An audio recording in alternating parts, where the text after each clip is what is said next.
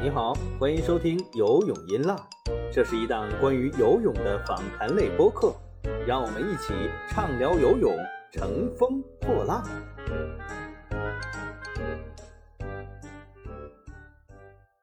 各位游泳音浪的听众朋友们，大家好，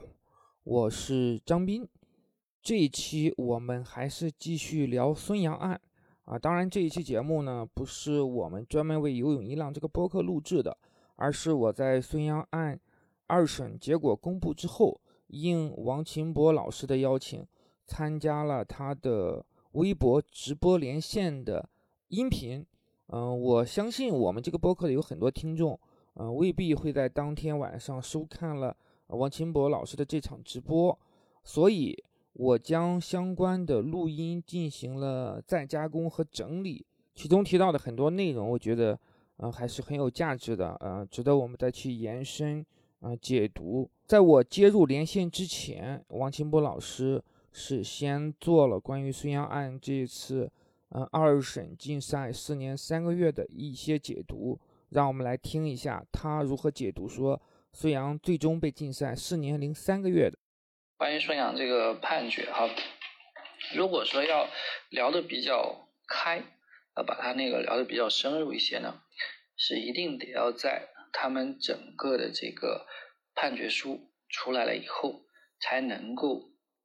进行一个比较全面的分析。这样呢，你大致的就知道说他们，比如说在听听证会上到底是说了什么，对不对？啊，你现在你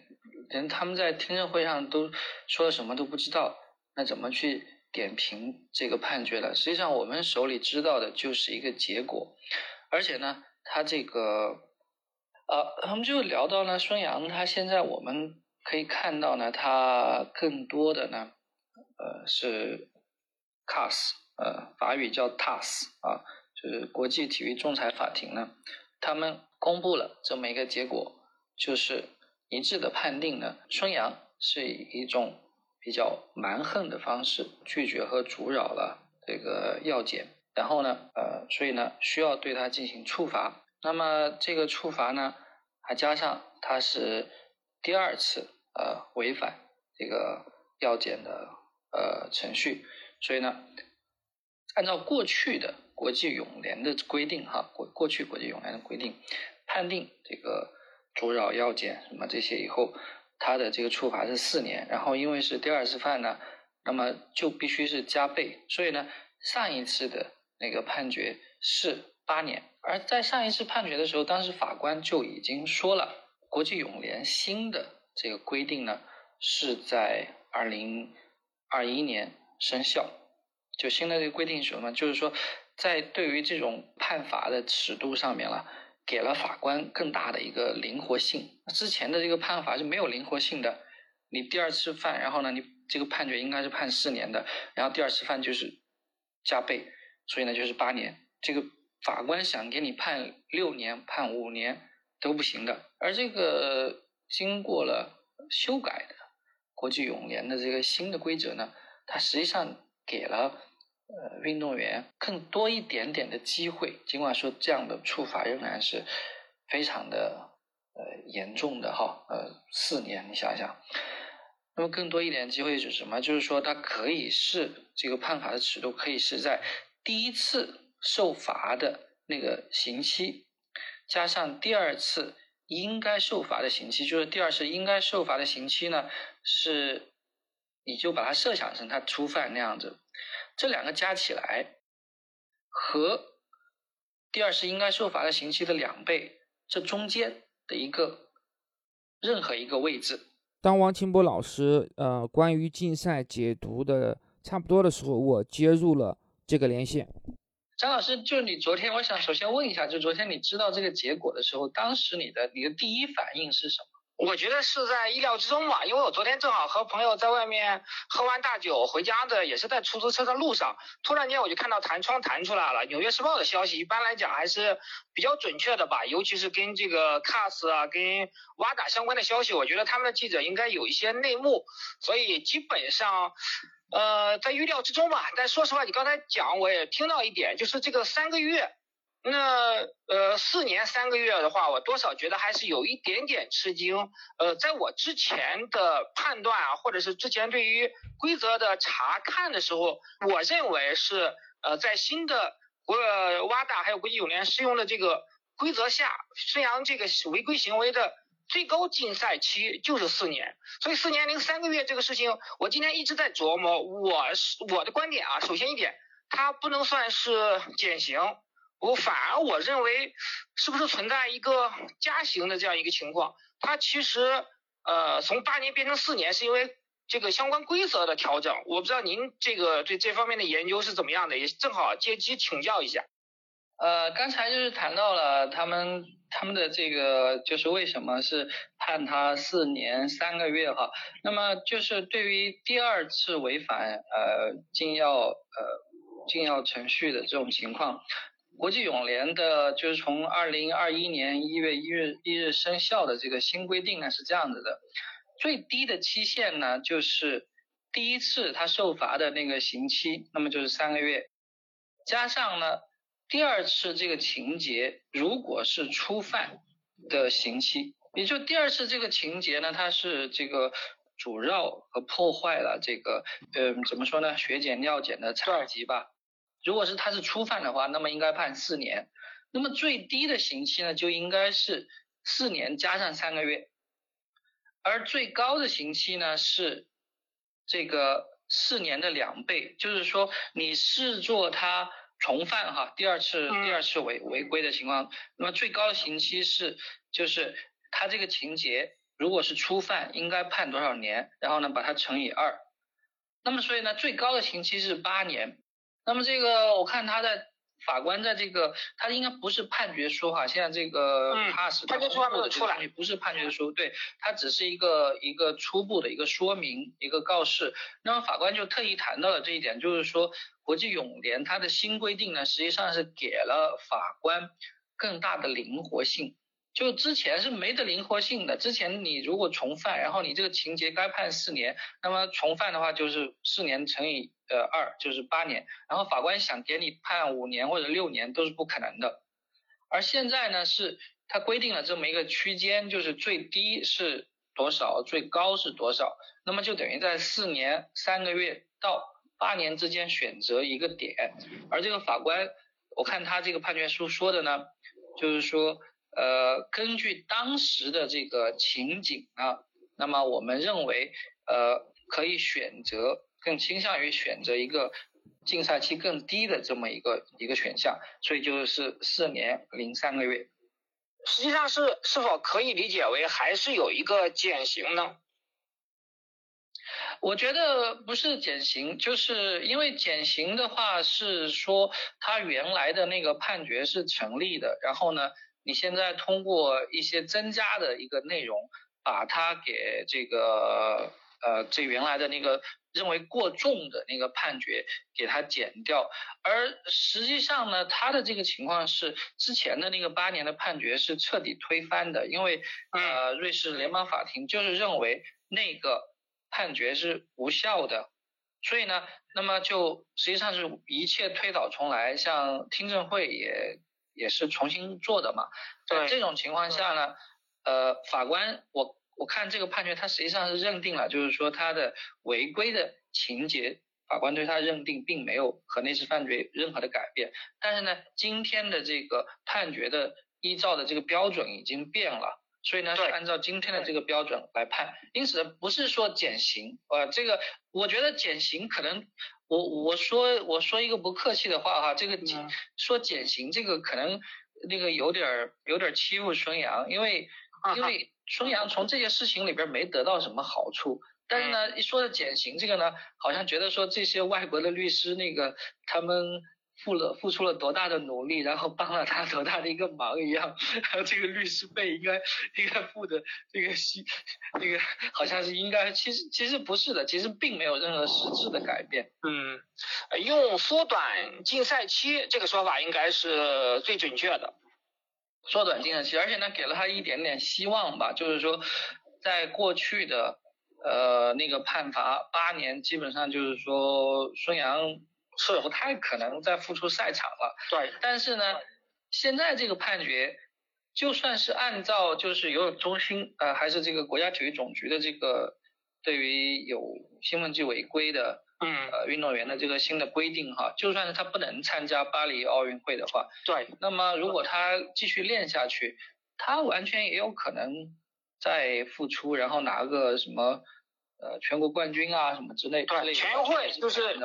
如果他坚持到二零二五年的话，全运会他再拿金牌，这种可能性，呃，也还是很大的。关键的是一个问题，就是说他自己自己是打算以怎么样的一个形象去形象和方式去付出哈？因为现在呢，就是国际泳联自己的这个地位，由于国际泳联被认为是那个内部受操纵的的的的比较厉害嘛，然呃，后所对，以呢，这个有很多的这个束。对对，有很多的这个运动员是希望那个能够脱离国际泳国际泳联，然后那个出来自己创办比赛哈。那么实际上就是以孙杨的这个实力，他如果结束了竞赛期以后，他他如果是能够去参加一些就是说商业比赛啊什么这些，他的实力也是完全可以的，而且我相信也是一个对于这些比赛本身来说也是一个卖点的。就当然这前提是他能够坚持下去哈。对，就是包括现在这个比较成熟这个商业这个赛事，我还真不确定说你如果在国际泳联的或者是说世界反兴奋剂机构的这个竞赛期内能不能参加这个比赛，应该是不可以的。啊，竞赛期内是肯定不行的。我的意思是说，他他如果是那个，就是说啊，对，就是他不代表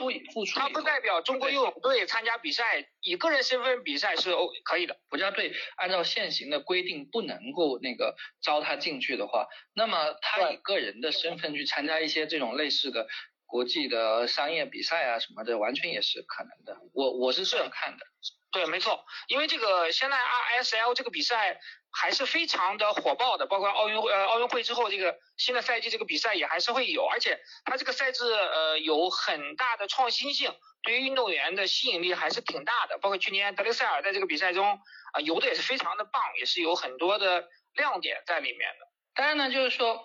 我觉得这前提就是在于他自己呃是怎么样的一种一种姿态哈，因为我看过之前的一些想要脱离国际泳联的这个运动员，他们自己想要创立比赛的时候，其中谈到的一个前提就是他们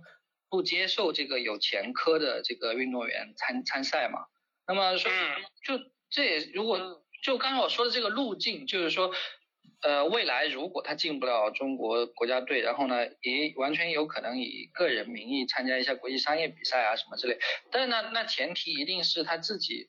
有这样的一个形象去参加商业国际商业比赛，那么一定是在比如说禁药这个问题上，他他能够认识到自己的错误，这是很重要的。是的。但您说到这儿，我正好想补充一点，我我始终觉得孙杨还有孙杨一方，他从来没有认识到自己在这个涉嫌暴力抗检的这个行为过程中自己有错误，哪怕有一丁点儿的错误。我仔细回想了第一次庭审的过程当中，我好像没有听到他们团队承认过他们有不妥或者是有错误的地方。对，这个就是在我觉得在上一次的这个判决书里边吧，呃，法官就已经把这一点写得特别的清楚哈，因为呢，我觉得从辩护的这个路径来说，其实在双方之间是有可能找到某一些的场景或者点是可以用误会的角度来解释的，而并不完全都是，就是说你坚持认为我就是认为你是一个坏人，然后呢你就是来搞我，然后那个我就是全对，然后你就是全错，对吧？是的，这这这这样的话，这样的话，这其实是一个你你说那怎么办呢？你又不能够证明别人是全错，或者就别人是一个坏人，而且或者说，而且别人之前还来也来那个应该是已经对他做过检查的，对吧？所以这这种东西无法去无法去自圆其说了。然后就给我的感觉就是说，有一种强行的，不仅是要把自己的理由那个施加给对方，而且是要把自己的一整套所有的所有所有的东西全都给施加给对方。那么这个，我觉得从自我辩护的角度，包括从体育精神的角度，因为体育的体育的法规它本身是建立于体育精神上面的。体育精神有一个东西就是说，很多时候你你得做的够体面啊，就如果你有错，你得你有错你赶紧承认，然后你愿意为这个小小错那个不好意思那个我 OK 这有误会什么，你得至少做到这么一点点，而不是说我就认定你是个坏人。你针对我，然后 那那这个怎么解呢？这个东西，在这里面，我觉得我表达一个我的看法，不但不一定那么精准啊。孙杨的粉丝可能会觉得，呃，我的就是是一种偏见或者成见。呃，通过这么多年和孙杨的打交道啊，包括一些观察，我觉得他可能有一点点就是受迫害妄想症的这种。倾向，我是有一些证据来表明这个事情的，就我们不一一展开了。但我觉得他可能会觉得有对方这种可能会故意迫害我的这样一个嫌疑。本身那个主检官和他就发生过一些冲突，再加上尿检官的一些呃不职业这个行为，呃，包括他的穿着呀，包括他当时的拍照啊等等这样的举动，嗯，可能让他产生了这样的一个判断。我是这么分析的，我也不一定完全对，这个确实是以我个人很主观的这么一个一个认定，从而导致了双方之间的误会与就是越来越大，而且最后到了一个不可调和的这样一个地步。这个因为我呢，就是说跟他没有呃实际的这种采访的接触哈，然后我接触的最多的就是他的一些很很激进的粉丝哈，那么对于这个。运动员身上的这个这个这运动员的情况呢，不是特别了解，但是呢，他的某一些粉丝的那个表现呢，确实是呃让我想起过这个词。就你看他，比如说他的某某几个，我们不提名字吧，某几个著名的粉丝，然后到处去，只要是那个记者那个发表过任何一点点不利或者说对。对于孙杨来说，稍微有点不利的，或者批评的，或者建议性质的这个评论哈，然后呢，如果别人是一个女记者，他们就立即会去造谣，然后说别人是情妇啊，非常非常恶劣的，很恶劣的。对，而且如果我觉得就是说，你这个造谣的人，你自己是个女性，然后呢，你这样的去污名化那个女性，这这简直就是这种这种恶毒，反正我是觉得是无法想象的。而且就是在在其中的有一些造造谣，就到了一个登峰造极的地步，就是那个财新的财新杂志的主编，那个胡舒立胡舒立老师，这这是多大？这是我们的上一代人了哈。对对对，媒体前辈人了。然后对对，媒体这上一代人了，然后都被他们造谣成那个是谁谁谁的情妇什么，这这太。这太荒诞了，毫无底线。我说实话，如果你造谣我，我我对我现在的想法，其实说你造谣我可以没有问题，你冲我来，放过这些女记者们，人家有家庭、有老公、有孩子、有亲戚朋友，甚至说有些亲戚朋友会以他们为骄傲，甚至有可能会去微博上搜他们名字。如果看到这种东西的话，是非常非常不好的一个事情。嗯。确实是这样，就是这样，就是说，因为我本身人在国外，就是对运动员本身没有接触了解，但是呢，从个人所受到的某某几某几个这种极端的粉丝的攻击来说，哈，这简直就是，我是觉得是那那那种呃方式，让我感觉到有一些完全的脱离了正常的，呃，不是说正常人的思维逻辑，而是说正常的。基本的一个社会伦理吧。当然呢，你说那个造谣，造谣说那个那个记者呃收谁的钱啊什么这种，这种呢还 确实不只是那个他的粉丝这样，因为我个人是遇到过别的一些别的一些事情的这种呃极端粉丝也造过谣。反正这个记者呢，这个这种呃这个职业本身也是受到了很强大的污名化的一个一个对待吧。就是好像是说你发表了一个观点，然后你就一定是收了那个反方的钱，啊，这种情况。对，确实是，我觉得已经击穿了做人的底线。就是你维护孙杨，我完全可以理解；或者是你去反驳记者的一些观点也好、报道也好、看法也好，这都是没有问题的。那么我们从呃理性的角度来去探讨都是可以的。但是甚甚至是说你去批评，或者是说你只是这个谩骂记者这个行为，我都觉得能够接受。但你去造谣污蔑这些。污名化女记者真的是已经到了，反正我我觉得已经到了我我是十十分气愤的这样一个程度了。他污名化我，或者他造谣我，我是微微一笑，就我觉得还挺搞笑的，就全当成乐子。我们有时候跟这个狼哥呀，我有时候也会交流，就是其实对我们来说，当然也有也有这个伤害，但其实是我们可以无所谓，因为我们作为男记者可以大度一点，但。人家我没有办法要求女记者、女记者的家属们能够很平淡的看这件事情，它并不是体育造成的，它是这些人他的人格本身是有问题，然后呢，他通过去依附于不管是一个球队或者是一个明星，其实不仅是体育明星啊，还有娱乐明星也是这样，然后呢，依附于这个一个一个明星一个球队，然后把把自己身上那种很很贱的东西那个。觉得找到了一个合法的渠道，把它表达出来，通过键盘来无限放大。当然，他们这个行为是绝对不合法的，只不过是说我们国内目前的呃诉讼也好呀，或者是说呃这样的一个寻求法律途径解决的路径不是那么方便，给了他们可乘之机。我其实一直在收集证据的，只不过是说因为呃工作比较忙，所以我暂时没有办法去。去做这个事情，我始终将这个事情当做一个可以发财的途径。等我闲了的时候，等我缺钱了的时候，那因为我有太多的朋友都是在做律师的，包括我以前在报社的很多前同事，他们现在都已经是大律师了。包括之前比较有名的那个呃，一个很多这种类似的就是呃杀人案的一些就是翻案的案件的律师，都是我的呃同事、前同事、朋友他们在做的。那从法律这个层面上来说，我起诉他们是很顺理成章的一个事情，而且也不是特别费事，只不过我们暂时没有精力而已，不是说对他熟视无睹。等到我比较缺钱的时候，那一定会找他 去寻求我的合法的、正常的一些权益的。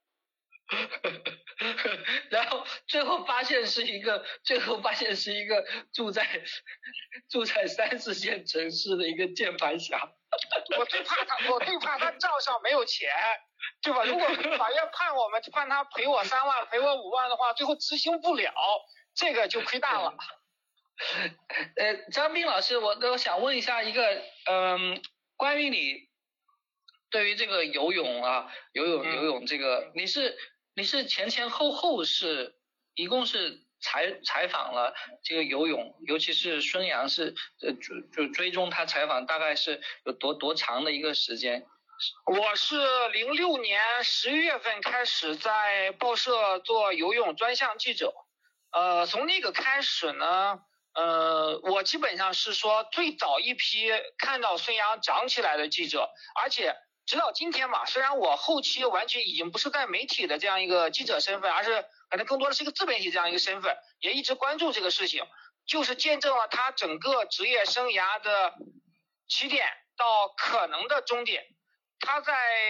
呃，我其实，在零七年的时候就听到，因为那个时候他的师兄嘛，吴鹏，当时是中国游泳的这个王牌。包括蔡丽也是短距离自由泳的一个比较出色的选手吧。他们就是在和我的交流中，重点推荐了当时只有十六岁的孙杨，就是已经就是当时来讲，从他们专业人士来讲，这个孙杨的天赋已经就怎么讲掩饰不住了，这马上一个冉冉升起的巨星，就是在他们看来，他们就说你作为记者，你要要去采访孙杨，你知道孙杨吗？我说我呃不太知道，他他就吴鹏就说。孙杨现在跟着我们教练练，就是朱志根指导。那你如果不去采访孙杨，那你就不是一个合格的游泳记者。那其实他在零七年的全运会呃成运会开始有一些冒尖，但是成运会这个比赛太小了，我们不是会特别的关注。那从嗯，差不多零七年年底开始，我们开始重点的，呃，不不敢说特别多吧，就是几个游泳专项记者开始重点的关注和报道孙杨。像这个，嗯，游泳运动员哈，因为我平时更多关注的是足球，我我知道有一些运动员，有一些运动员也是游到三十多岁，但是似乎呢，就是说，呃，比较高龄的运动员是比较少的，是吧？是的，就是说，是的。你你设想一下，他之后参加，如果是到了巴黎奥运会的时候，他的那个年龄，那么相当于足球运动员的多少岁？差不多四十岁吧，因为你看，我们知道菲尔普斯。这样天才的选手，他游到了里约奥运会的时候，也就是三十一岁的年纪。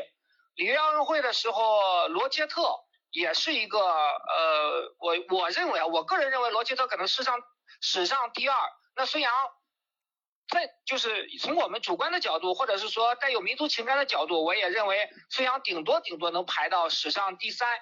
当然这里还是有争议的啊，因为有很多朋友在跟我探讨过，比如说涉及到波波夫啊。包括可能更久远的一些呃民宿，那确实游泳运动员游到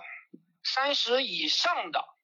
呃男子选手啊，包括女子选手有，但是也有特别，比如说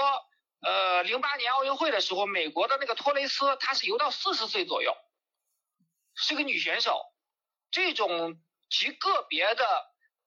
也不是说没有，但是就是有点，她可能我觉得。托雷斯可以有点像谁呢？像三浦知良，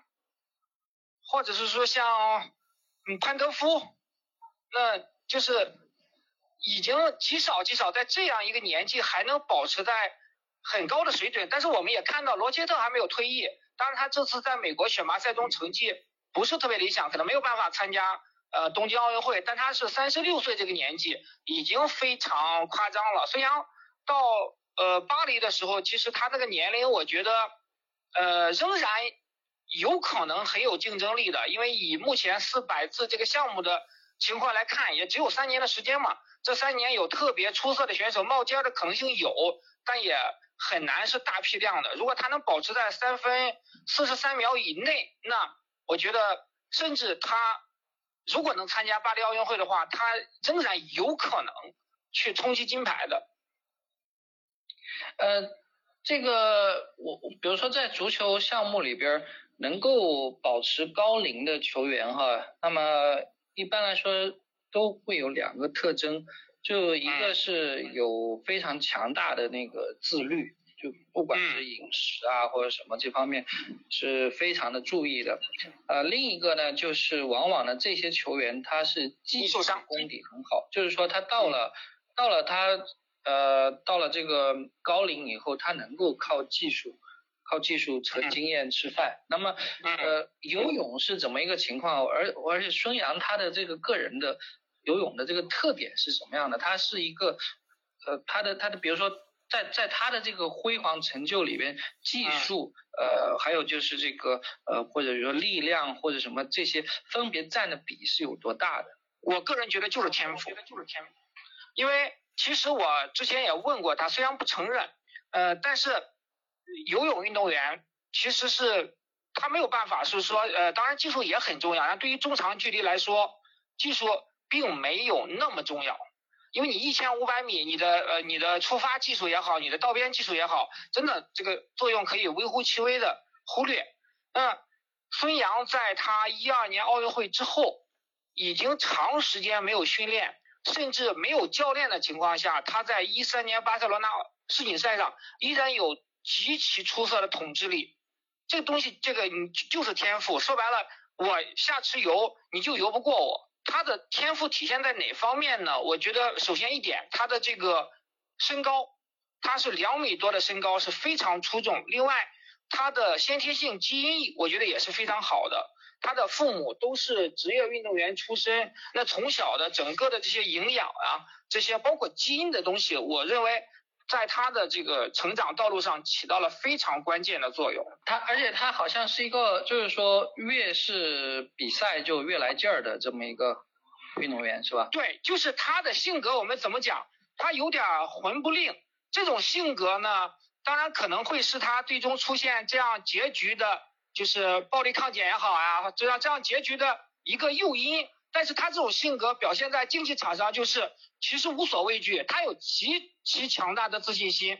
那么回到回到这个孙杨的这个抗检这个事情哈，呃，我呢是一直是有这么一点一一个想法，那么这个想法可能呢是和整个判决没有太大的关系的，因为判决本身来说，在国际通行的惯例，它只看你运动员你做了什么，它并不会去考虑你属于哪一个体系。呃，你是属于一个国有体系还是个人体系什么这之类，他不去考虑这个。但我每一次我回看他的这个判决书里边所记载的双方的陈述，包括那个听证会的这些内容什么，我总觉得孙杨并不是做出决定的那一个人，而且呢，这这个这个是让我如果说有有有那个呃。我我经常都说这个很很同情他嘛，这个这就是说最最最直接的这个同情呢，就是来自于就是每次看这个事情的发生的这个经过吧哈，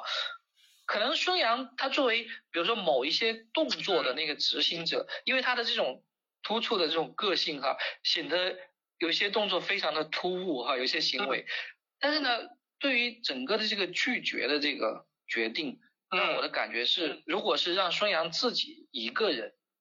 他或许不会走到这么一个一个一个死胡同里边。我我个人是感觉，不知道是我完全同意，我完全同意，因为呃我在光州采访洛德的时候，他给我讲到了一点，就是为什么国际上的记者或者是说运动员特别抵制三个国家的游泳运动员，这三个国家是巴西、俄罗斯。中国，那么其实兴奋剂是没有国界之分的，澳洲、美国也都有很兴奋剂阳性的问题。那他们为什么这么抵制这三个国家呢？他们始终觉得你的呃一些涉嫌兴奋剂阳性的事件是一个团队的行为，而不是说个体的行为。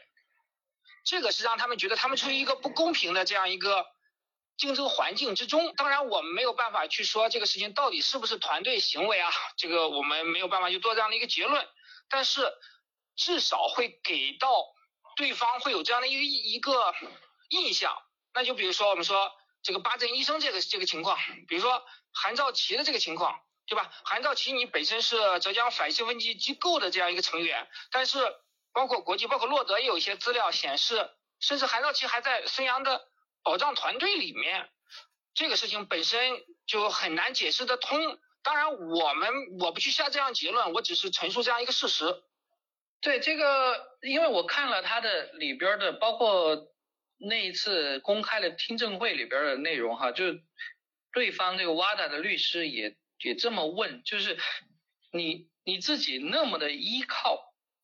你做决定时候那么依靠。比如说这个有前科的医生啊什么，你自己是是怎么到底是怎么样的一种为什么做出这是这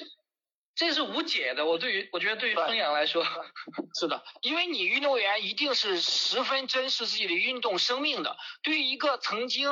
导致你呃误服相关违禁药物的这样一个医生，你应该是从常理上来判判断的话，你应该是呃极其厌恶或者是说。呃，一朝被蛇咬，十年怕井绳那种，唯恐避之不及。但最终的结果却是，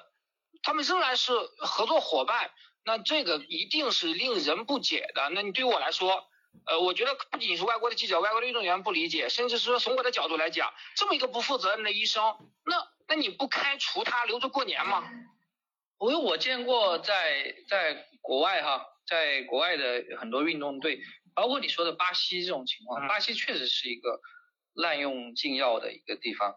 然后，比如说发生了一个就是被被查出呃这种和团队有关的禁药的东西啊什么的时候哈，往往呢他为了一个社会形象，他都是会让队医辞职的。这个就之后我宁愿去找一个别的人，甚至或许吧私下可能跟队医之间也有一个。这种补偿啊之类的，但是呢，他至少在